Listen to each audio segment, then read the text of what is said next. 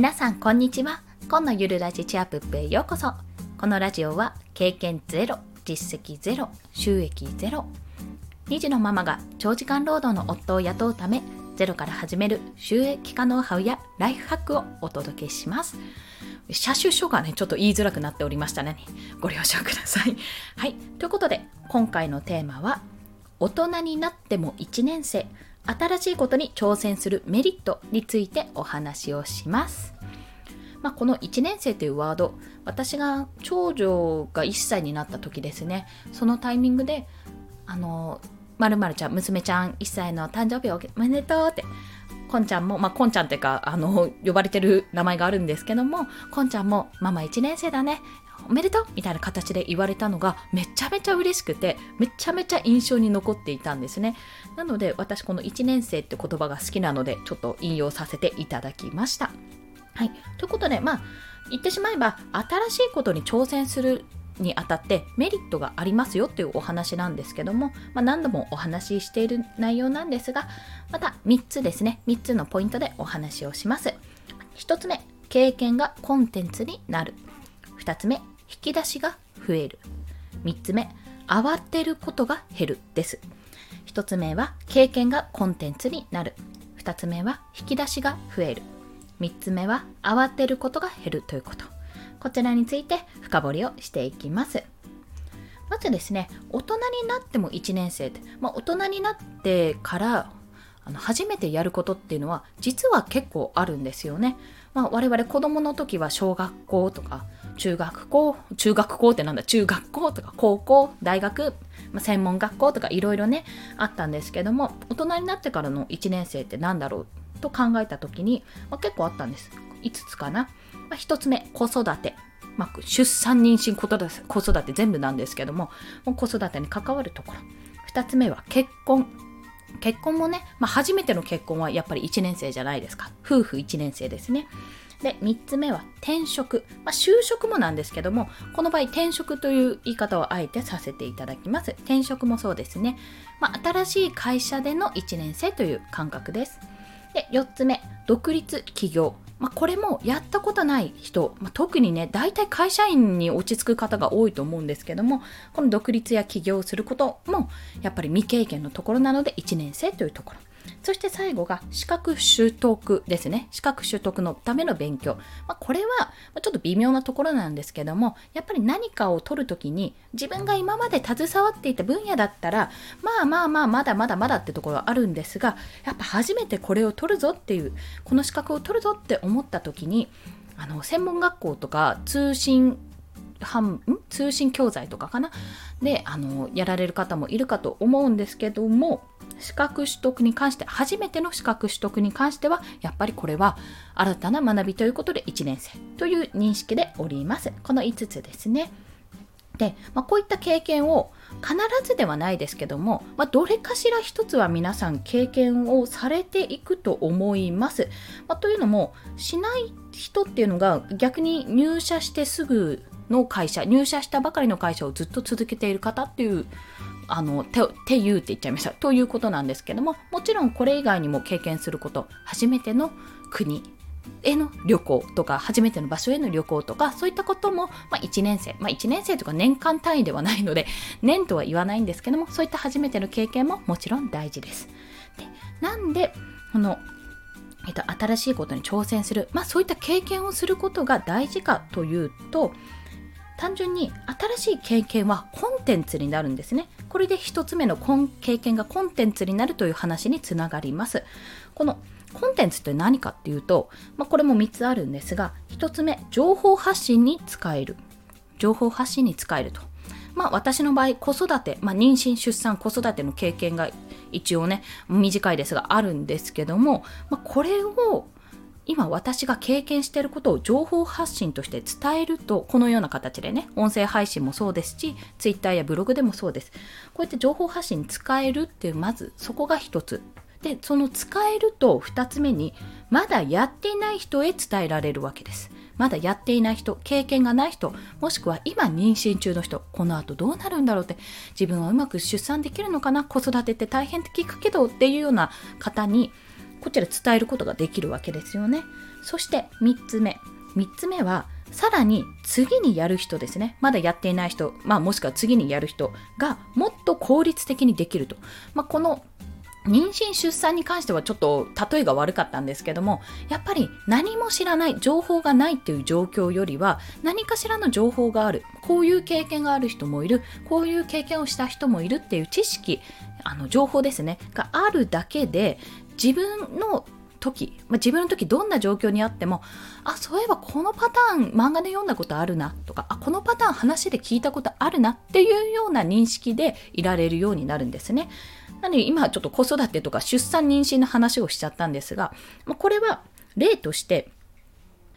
例えばブログで稼ぐ、アフィリエイトで稼ぐということも、今でこそいろんな無料での情報っていうのが得られますし、成功してる方がもう多くいらっしゃるので、その人たちのまあ、モデルケースになってるわけですよね。そういった方たちのやり方を見てそこに習えば、まあ、やっぱりできていく。まあ、基盤ができているというところです。ま、これもでも、やっぱ先人がやってるわけですよ。まあ、なぜブログの例を出したかというと、まあ、今回のこれ合わせて聞きたいでも貼るんですがイケハヤさんのボイシーでちょっと今回そんな話をされていたんですね、まあ、最近の J-POP のレベルが高いことから何を学ぶという今回放送回がありまして、まあ、それを聞きながらああ本当だなって思ってお話ししてるんですけどもやっぱり池早さんはもうほんとブロガーブログで食っていく人ブロガーの結構先駆者なんですよ。10年以上前からかなやっていて。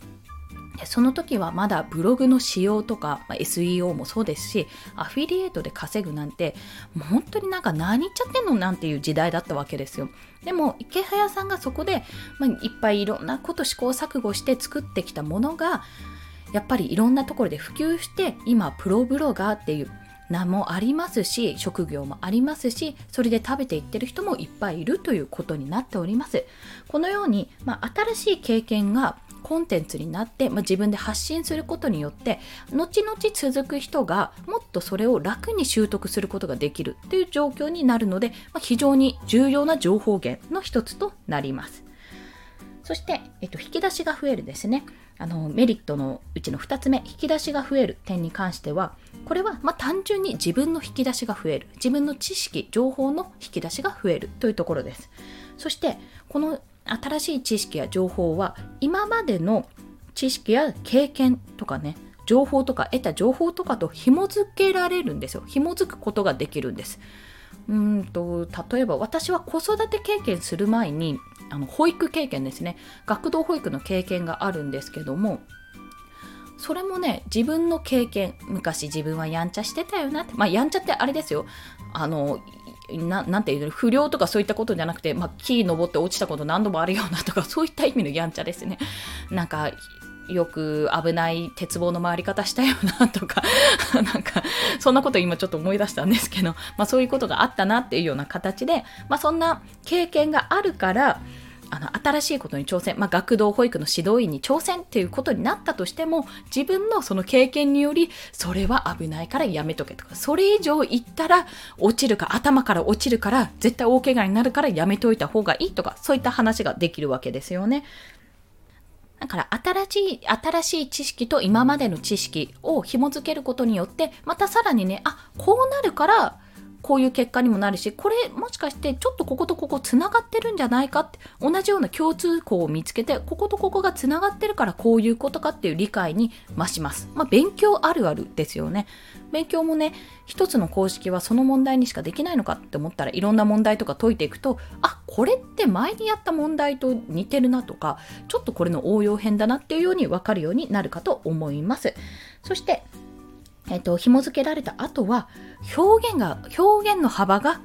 増えると。表現の幅が広がるということになります。要は、一つの、うんまあ、例えば子育て一つにおいても、じゃあ女の子を産んだので、女の子とか、女の子のことは分かります。じゃあ、次は私男の子を産んだので男の子と男の子の知識もついてきました、まあ、ここだけでも表現の幅が広がってるわけなんですけどもさらにえっと、一姫二太郎ですよね。長女と長男っていう順番で生まれたので、お姉ちゃんを持つ弟の気持ちと、弟を持つお姉ちゃんの気持ちというところも、あの、そちらの視点でもお話ができます。そういった知識が増えますってことが話せるようになる。まあ、そのような形で単独で一つ一つということより、いろいろ紐づけることによって表現の幅が広げられる。まあ、そういったメリットもございます。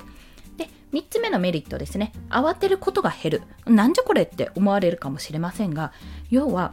自分の引き出しが増える。いろんな知識や情報が増えることによって、要は、なんて言ったらいいん、ドンと構えることができるんですね。いろいろな予測が立てられるようになるということ。まあ、この慌てることに対してのデメリット、まあ、本当にこれは嫌だなっていうところが慌てると致命的な一手を打ってしまいがち要は判断をミスる可能性が非常に上がるわけですよでそのミスった判断で割と深い痛手を負うことがありがちなんですね、まあ、皆さんもご経験あるかと思うんですが慌てた時の判断こそ慌てた時の判断こそ、やっちまったっていう時が多いかと。まあ私は割とあります、これは。うん、本当に。人の怪我とかね、そういったものに関わることでもよくあることなんですが、まあそういったね、慌てることが減りますよね。まず一つ。そして、経験や知識の分、予測や対策が立てられるということ。先ほども言った通り、引き出しが増える。新しい経験をします。引き出しが増えます。そこから、あ、そういえばこれ前に本で読んだなとか、あ、これなんかこういう体験記、漫画読んだことあるなっていうような、そのちょっとしたね、ちょっとした頭の片隅に置いてある記憶が、あ、じゃあ大丈夫っていう。不測の事態でみんな慌てると思うんですけども、若干予測できること、あ、これは知っているって思っただけで人は冷静さが取り戻せるようになります。まあ、これは可能性の、あくまで可能性の問題ですけど、一度経験したことに対してあ、あ、またこれかって思うのと一緒で、それは経験してなくても経験を知識で補うというところですね。で、これは、まあ、生活の話をしましたけど、主にビジネスでももちろん生活でも使える一手ということになります。はい。ということで、えー、今回の新しいことに挑戦するメリットですね。そちら3つもう一度まとめますと、1つ目、経験がコンテンツになる。2つ目、引き出しが増える。3つ目、慌てることが減るというところでございます。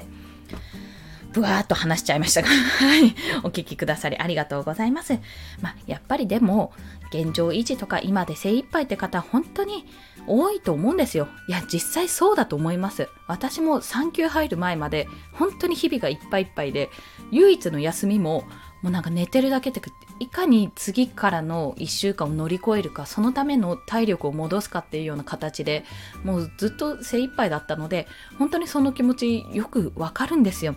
ただどっかでね、まあ、今後ゴールデンウィークもありますしあの都市によっては都市というか場所によっては緊急事態宣言も発令されて、まあ、家でいることを余儀なくされるまあ、そうすると自分で考える時間が増えると思うんですよね。そういった時に、あ、なんかやってみようかなって思うことがもしあったらね、ぜひとにかく手をつけてみて損はないというところを今回はお伝えしました。はい。ということで、合わせて聞きたいというところ。まあ、今回ね、ボイシーを、お二方のボイシーを聞いて私、この話を考えたので、そのボイシーを紹介すると、一つ目はお話にも出たイケハヤさんのボイシー。最近の J-POP のレベルが高いことから何を学ぶという放送です。二つ目は、キンコン西野さんのボイシーですね。ビジネスにおける知識は何のために必要かという放送です。これね、ああ、なるほどなって思うことが、まあ私が言ってることは、ほぼ西野さんと池原さんが言ってることなんですけども、ぜひあの参考にしていただきたいと思います。また、私の過去の放送回で、まあ、とにかくやってみるに越したことはないっていうことをお話ししてる回があります。ナンバー113、手当たり次第にやる3つのメリットというお話があります。もうまさに今、こう抱えながら手当たり次第にいろいろやっている私のは私が経験した、まあ、この3つのメリットについてお話もしておりますので、お時間ある方、よろしければお聞きいただけると幸いです。はい。それでは今日もお聴きくださりありがとうございます。疑問、感想、質問などコメントいただけたり、またもしくはいいなって思った方はハートボタンいいね押していただけると泣いて飛んで喜びます。それでは皆さん素敵な一日をお過ごしください。コンでした。ではまた。